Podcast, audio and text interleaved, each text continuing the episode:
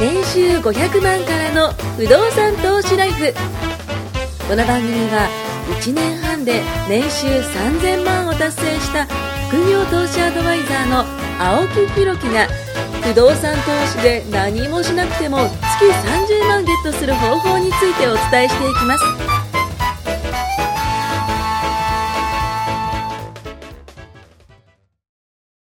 お願いします。お願いしますす。えー、前回はね、あの、買ってよかったものベスト3みたいなね僕あの、2までしかね、話しなかったですけども。僕も1しか言ってない。まあ、あの、お金の使い方、ね、お金の考え方、あの、皆さんにとってどういう使い方をしてるかっていうのをね、えー、まあ考えてほしい。考えてほしいっていうか、そのなんか、僕らの考え方をちょっと伝えたっていう話なんですけど、まあ、今回に関してはですね、ちょうどその、えー、収録が終わって、えー、その合間にですよ。ちょっとね、ダムの話をしてたんでね。ちょっとダムの話もね、ねちょっとしようと思うんですけど、まあその前にちょっとすみません、告知ですね。えー、毎週金曜日夜20時から、えー、ズームセミナーを開催していまして、お金の知識を増やしたりだとか、不動産投資の豆知識とかね、えー、ファイナンシャルリテラシーを高める内容を発信中です。質問コーナーなどもありますので、えー、いろいろ聞けちゃいますということでね、えー、ぜひ参加してほしいと思います。あの、僕の公式 LINE からね、えー、参加できます。あと、ツイッターも毎日更新中で、えー、青広で、えー、ひらがな4文字ですね。青広で検索してほしいと思います。はい。まあ、あのー今回ですね、えー、まあ、時計を買うだ、なんだかんだっていうね、話をしていて、で、結局はですよ、あの、何かの不動産、まあ、不動産だったらわかりやすいか。不動産投資しますって言ったら、融資を引くじゃないですか。うん融資引いてお金を借りる。あ、ごめんなさい。融資を引いてお金、えっ、と、物件を買う。そうですね。で融資を引くのとお金を借りるのは 一緒です。同じですで、そこで得られるものが家賃収入ですね。そうですね。収入が上がった。やったやったで、終われば僕も何回でもいくらでも買いますよ。けど、一番嫌なのはお金を返すことなんですよ。返済をするっていうね。はいはいはいこの返済をする部分って正直皆さん、あの、嫌な部分であると思うんですけども、まあ、返済をすることによって銀行への信頼がね、そこでこう実績、返済実績っていうのができますんで、信頼がそこで高まりますんで、返した方がこれいいですよ。俺のもんだっつってね、返さなかったらね、銀行もさすがに怒りますからね。はい。銀行本気で怒ったら本気で怒りますんでね。怖いですよ 怖いです、怖いです。ね。なので、あのまあ、借りたものは返さなきゃいけない。で話なんですけども、この返し方ってはい結構これ重要だなっていうふうに思ってて、まあ僕なんかすごい分かりやすい例なんですけども、事業をやっています。うん一つの会社をつ、あの、やっていますと。会社って、売上が上がったら次に何するかって言ったら、大体支払いに追われるんですけども、その支払いも2種類に分かれるんですよ。まずは一つは固定費ですね。えー従業員さんが例えばいるとしたら、従業員の、えーそれこそ給料だったりあーあの、雇ってる美人師いやいやいやいや、まあ、まあ、綺麗、綺麗だと思いますけど。声裏返ってますけど大丈夫ですか？綺麗だと思いますけども、あのーそこに給料まず払わなきゃいけない。あと、皆さんも、それこそ、賃貸だったら分かりやすいと。まあ、あと、その、住宅でもいいです。住宅ローンとかでもいいんですけども、家に対してお金を払ってると思うんですよね。だから、その、家賃だったりだとか。まあ、僕の場合は、事務所を解約したんで、そこの固定費は下がりましたけどはい、自分の家がなくなっちゃったらね、しょうがないんでね。あの、自分の家はあるわけですよ。そうそう。いう形でね、えー家に対しても、その、ね、あの、家賃を払っていく。とかっていう、まあ、いわゆるその、何もしなくても発生してしまうっていう固定費って絶対皆さんあると思うんですよ。で、それをまず払わなきゃいけない。はい。で、それ以外に変動費というものがあって、これがまた厄介なんですよね。あのー、例えば、えー、まあ、クレジットカードなんかも、まあ、変動費に入ると思うんですけども、例えばなんかどこどこ行って、えー、それこそ買ったもんとかってなると、その月はドカーンとね、使っちゃったら、えー、支払いが多くなったりとか、っていう形で、固定費とこの変動費ってまた出てくるんですよ。で何が言いたいかというと、売り上げ上がったら終わりじゃないんですよ。支払いって絶対あるじゃないですか。で、その支払いのサイクルっていうのも大体1ヶ月単位でこう来るわけですよね。ある ね、あるんですよね。あの、で、売り上げで終わったらこれね、誰でもね、金持ちになれるんですけど、この支払いをどうすることによって、ね、どうするかによってお金の残り方が違うわけですよ。困った、困った。そうです。で、これにプラスですよ。サイクルというものがあってですよ。皆さん、サイクルですよ。自転車ね、自転車じゃないですよ。サイクリングじゃなくてね。自転車じゃないですからね。あの、サイクルというものがあって、売り上げも、実は固定の売り上げっていうのは実はあるんですよ。家賃収入なんかわかりやすいです。そうですねうん。皆さんが、えーまあ、えっ、と、会社の給料もわかりやすいか。会社員の方はサラリーマンなんで、えーそれこそ、今回風邪で休みましたってなったとしても、じゃあ、減給なんとかないじゃないですか。なないですよね、皆さん。大丈夫ですよね。ないですよねないと思うな。大体有給とか使ってね、休んだりするじゃないですか。休んだとしても、一応その固定費は、はい入ってくるんですよね。あとは不動産持ってる方だったら、不動産の家賃収入が入ってくるっていう、その固定の売り上げがある。はいで、僕も同じようにあるんですよ。不動産持ってるし。はいで、そういったものがあるんで、えー、入ってはきます。はいで、あとは、えっ、と、変動の売り上げっていうのがあると思うんですけど、まあ、これは皆さんで言ったら副業とかだと思うんですよ。なので、えっ、と、僕の売り上げっていうのは固定の売り上げと変動の売り上げ。そして支出に関しては固定の支出と変動の支出。これが1ヶ月単位で全部まとまれば、何のね、苦労もないんですけども、これが、支払いがそれこそ1ヶ月遅れたりだとか、固定の売り上げが例えば1ヶ月遅れたりだとか、あの、家賃は、あの、基本的にはね、入ってきますけども、事業によってはね、入ってこなかったりするものもあるんですよ。で、これがね、皆さんね、あの、もしかしたらごめんなさい、今回の話ちょっと分かりにくいかもしれないんですけども、こう、事業とかやってる方だったら、これすごく分かると思うんですよね。わかる。そう。それをダムと僕らは呼んだんですよ。そ要は、あの、貯めておいて、そう。原子を貯めておいて。自分でそう、僕もね、その会社をやっててすごい反省してるところ、猛省しないといけないところがあるんだけど、はい。まあ常に僕のいいところでも悪いところでもあるんですけど、うん。まあ全力疾走なわけですよ。も全うこれだと思ったら、もう、はい。もう、もう、もうスキマスイッチもびっくりぐらいだね。もうえ、そんなにぐらい？まあっていうかそんなにっていうのは、金額の大小もあるんだけども、持ってるものの割合に対して、ほぼ入れるってことです。なんかあのそっちなんですよ、イメージで言うと、豚の貯金箱ガシャンってなってるような感じ全部、ジャラーみたいな。これでこれで。開けて1枚ずつじゃないですよ。まず割るんですよ。で全部、ひーふーてこう調べて、あっただっつって。例えば100あったら、じゃあはい95ぐらいもうそれ入れますみたい確かに。わかる。ペットボトルは例えば2リッターのでかいのなんだけどこのぐらいしか入ってない あと2口ぐらいでなくなっちゃうぐらいしかいつも水がないんですよ。はいはいはい。本当に僕のね、ダメなところなんですよ。もうダムはいいんだけど、ダメなんです。よ。だから、一文字違うだけですね。本当そうならないようにしないといけないなって思ったのが、まあたまたま会社の決算が先月あってはい、まあこれぐらい入るだろう。まあ当然入る。僕の中では売り上げはね一応ね見込みますからね。ね、まあ一応こう売り上げでこうなる、いつまでに売り上がるうん。っていうのがあって、まあそれでも僕も一応迷惑かけちゃいけないから、うんうんうん1ヶ月ぐらい余裕を見てるわけですよ。そういう意味ではまあそれがダムとは言わないけど、時間のバッファーを見て。一応立ててたものが、はい。まあ決まった日に来ないと。おや？売り上げが上がってこないと。上がってこねえぞ。でも支払いは来るわけですよ。いや、そうっすよねおや？もうなんか、漁船でね、あの、マグロ漁船行ったんだけど、帰ってこねえな、あいでつら、つっも、て。僕それで、その売り上がんなかった時に、うん例えば僕のことを一緒にやってる仲間が、じゃあいつまでにこれを返す、こうでやって、こんぐらい売り上がってこうなるよって言ったものを保護にするのが嫌なんですよ。まあ、そうですね。それはね。あの、そうなるかもしれないって言ったものと、うんそうはならないって言ったものとあるわけですよ。はいはいはいはいはい。で、自分でならないと思ってたものが想定外に入ってこなかったりしたときに、まあ、無理やり払ったりもするわけですよね。うんうんうんあるいは社長さんとの取引なんかだと、迷惑かけるわけで、まあそうですね、そうですね。そうすると、謎なんですよね。利益が、例えば、はい100に対して5上がるイメージだったとするじゃないですか。うんうんうんうん100運用使うはい事業投資をして、うんうんじゃあ例えば5上がってくうんうんうんうんる。で、そのうち3が向こうに戻って2が自分とか、まあわかんない。そういう例えばですけど、はいはい。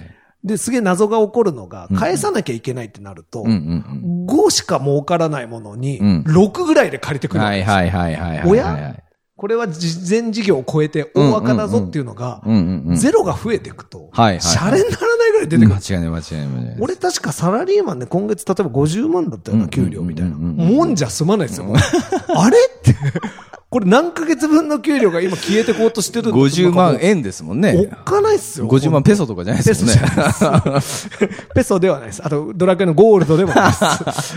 だから例えばですけど、本当にサラリーマンで毎月30万、50万稼いで、一生懸命僕うんうんう、ん週5で働いてもそんなもんですよ。うんそんなもんなのに、ん例えば事業ででかいの張って、大きく稼ごうと思って勝負してたやつでこけると、ん本当にサラリーマンの半年分ぐらい、いやいやいやいや。え？まあ、いわゆる、何これ？動かし方が違うですもん。ね。何これみたいな話になるわけですよ。で、あ、これが、だから社長はいつも金策に追われてるってよくなんかよく、どの社長も言ってて、僕はサラリーマンだったから、はい。で、自営業の人って大変そうだなと思ってみて、これかと。いや、これですね。なるほどと。これですね。信用を損なうわけにいかねえなとかっていうのがあるわけですよ。だから本当に投資とは違って事業になってくると、本当に単純にいつまでにお金を借りて、いくら利息をつけて返すっていうのを守って、まあ、うん。まあ結局はその差じゃないですか、すべてのビジネスっていうのは。いろんな形で売ったり貸したり買ったりうん、回したり作ったり、いろんなことをしてみんなビジネスにしますけど、うん。結局は用意するためにかかったお金の。費用よりも、回収できるものが多いから、それが売り上げとして上がると。はそうですね。うん。まあ、ところがですよ。これダムもない状態だったから。ひっから見てますもんね。そう、ひっからびてるから、まあでも入ってくるんですよ。空のダムにすぐ水入ってくるんだ。ますぐ全部抜くんですよ、僕。もうちょ、もう1センチぐらい水位が上がるとすぐ上げちゃうんですよ、僕水門を。はい、上げます。そんな、大々的に上げなくてもいいので、1センチのためにこう。ダムを上空から撮影すると水たまりぐらいしかないダムでかいのにな、みたいな。そんな経営をしてたから、この前の決算の時にちょうどダバダバ流して、さあ、うんダム来るぞーって待ってたら、あれあれ雨は おかしいな雨雨降るって言ってたよね、みたいな。っつってそう。その雨が。天気予報があれ梅雨だよねみたいな。一週間全部雨って言ってたのに一滴も降らないみたいな。あれ？あれ？みたいなまあ、こんなことはないと思ってることが起きちゃったことですよね。そうなんですよ。3ヶ月間雨なしみたいな。いや、それはね、なかなか確率は低いからね。低いでしょ、でも、起こるんですよ、実際怒るす、怒るす、怒るす。何が起こるか分かんない。わかんないわかんない。だから、あ、で、さっきダムの話なんそうですね、そうですね。これ、やっぱり全力投球しすぎた。いや、まあ、そう。ね、そうまくいってる時はいいそうですねそうですねし、ただ、なんかみんなのこと考えたら、やっぱ自分が被んなきゃいけないものって多いじゃないですか。なんで俺がって思うこともあるけど、まあ言っちゃったしな、みたいな。言ったことを保護にしたくないんですよ。まあ確かに。絶対に。ってなると、うんもう僕のサラリーマン給料なんかもう、ふって飛んでくぐらいの 損金を抱えながら、その金額がでかくなるとねんだなみたいなあの、回せなくなるじゃないですか。そう例えばさ、これが3000円だったら、ちょっとアルバイト行ってくるわで、そうなんですよね、なんとかできるじゃないでそう、すか。3時間働けば3000円とか。そうそうそうね、ちょっと給料いいとこ冷蔵庫なんだわかる そうそう。ってなるんだけど、いや、もうほんとびっくりして。あ、うん。こうやって回らなくなったり、うん困ったりすることが。だから無茶しちゃいけないんだな。いや、そうですねう。んだから、せめてうん、一回入ってこないこの塊がないとしてもあ、大丈夫。うちのダムには水がありますと言えるようにしなきゃいうけない。そうですね。これ経営ですね。本当に。素人だなと。いや、本だからもう僕も、あの、増やし方とか、はいその、こうやったらいいっていうのはわかるけど、うんうんうんその、困ったことになったことがなかった。うんうんうん。こうやってみんな困るんだな。そうですね。食べ方がわかんない。水の食べ方の説明書までたどり着いてなかったんですよ。あとは、まあ、不動産とかでも、例えば人助けに近いようなことをやってあげたのに、平気で裏切るやつとかね。はいはいはいはい。マジビビりますよいます、います、いますね。もうこんな困って借金まみれになってるの助けてやって、さあ頑張って返せよって言ったら、もうすぐ、もう返せますよ。振って家がなっちゃうんですね逆切れ。返せねえもんねえんだよ、みたいな。いやねお前、ちょっと話が全く噛み合わねえぞ、みたいな。もうないもん、持ってけるの持ってけみたいな話になる。ない袖は触れないと。すげえな、こいつ、みたいな。よく今まで殺されなかったなって人に。いや、本当にもう僕はもうなんとなくもうどうしようもねえやつだなっていうので、呆れて、まあどうやって回収しようかなとかってなりますけど、人をやっぱ裏切ると、それの3倍ぐらい失うことに。いや、多いです、多いです。なんで気づくかないのかなって。もう、お金だけじゃないですもんね。もう人も失うし、うん次なんかいいことがあったり、ピンチになった時うんに、その人には絶対話もいかないしどんないい条件つけられても助けないし、むしろ一人で死んでくれって話いや、ですよ。本当そうですよねこん。な迷惑かけ。結局、そう、あの、皆さん、まあ、そのサラリーマンの方だったらね、あの、今のその売り上げの話とかっていうの分かりにくいかもしれないんですけど、なんだろうな、例えばじゃあすごい高いものを買って、債務超過というかその、まあ、返済ができなくなるぐらいまでローンを組んでしまったら、支払いに追われるわけじゃないですか。で、その支払いに追われてしまって、収入は入ってくるのはちょっとずつしかない。ってなると、これは何のために働いてるのか分かんなくなってくると思うんですよ。で、その中で不動産っていうのは、そのダムを作る上ではすごく的確なもんですよね。適度に入ってくるわけだし、手つけなかったら溜まるわけじゃないですか。す 僕らはそこを裏口から入って 持ってっちゃうわけですよ。そうそうそう違うことに使ってる ね。社長何やってんですか？みたいな。あ、バレたみたいな。はい、そこに修繕がやってきました。ええみたいなね。大丈夫です。本当ね、だからその、まあ、ダムというものをこう作っていけば、まあ、世の中でそんなにその心配事ってないかもしれないけど、でもわからないんでね、これは。そう。だからまあ、事業やってるからっていうことはあるんだけど、じゃあ、例えばサラリーマンだけやってたらこんな話は全くないと。うんうんうんうんまあ、わかんないです。本当に零細企業で給料払えないとかっていうのが、うんまあ、そういうね、入り口が立たれる。うんそれは全然ありえまあ、ます、例えば大手の企業だったら、あんまり給料がまあそうそうそう25日に入らない心配って多分したことないと思うんですよ。うんうん万が一あったら暴れると思うんで。確かにですそんなことは絶対ないですよねでも、不動産持ってて、じゃあ今のって何が当てはまるかっていうと、例えば滞納が始まった。はいはいはいはいはい。不測の事態で言うとうんうん。で、そいつがもう中とんでもないゴミ屋敷にしてた。処理するのにもう何十万もかかると。オーナーさんのね、それ責任になっちゃいまで、すからね。生活保護だったのに、うんうんうんそいつが悪さをしてて、うんうんうん生活保護を受け取りながら、なんと裏で働いてやがって、ああ、打でち切られちゃったりね。バレるわけですよ。うんうんうん。そうするとどうなるか。家賃なんか払えねえよと。まあそう開けなわけますよねで、うんゴミ処分何十万です。うんおい一部屋3万、4万の部屋で、お前60万どうやって払うんだよ、みたいな。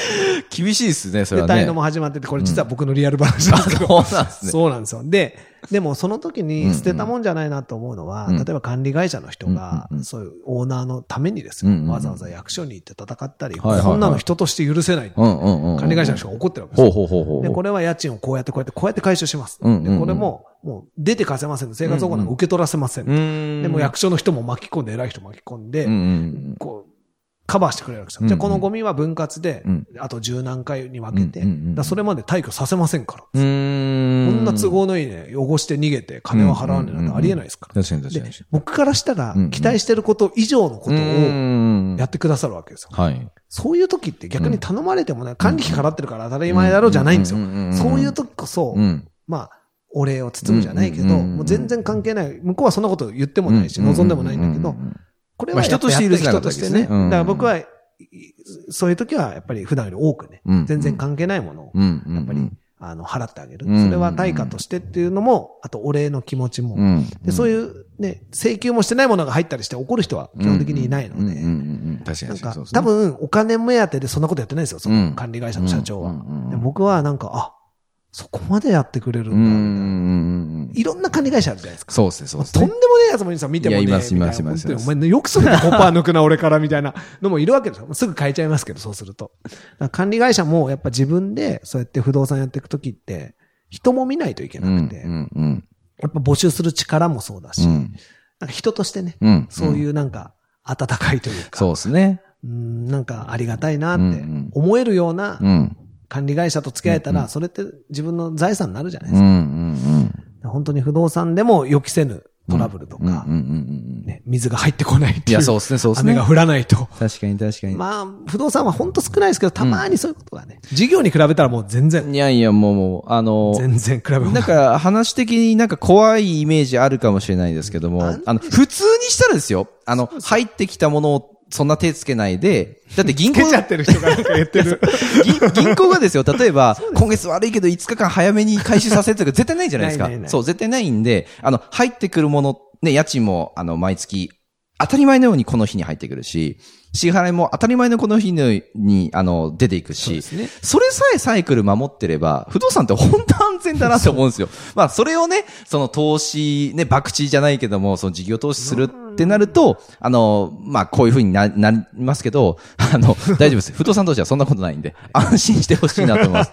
まあ、ちょっとね、ぜひ、ぜ次回も聞いてほしいと思います。ありがとうございます。ありがとうございます。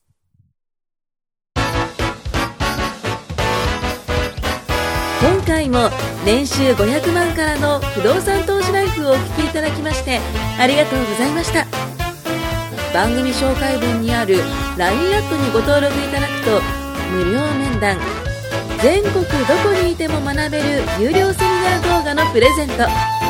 そしてこのポッドキャストの収録に先着で無料でご参加できます。ぜひ LINE アットにご登録ください。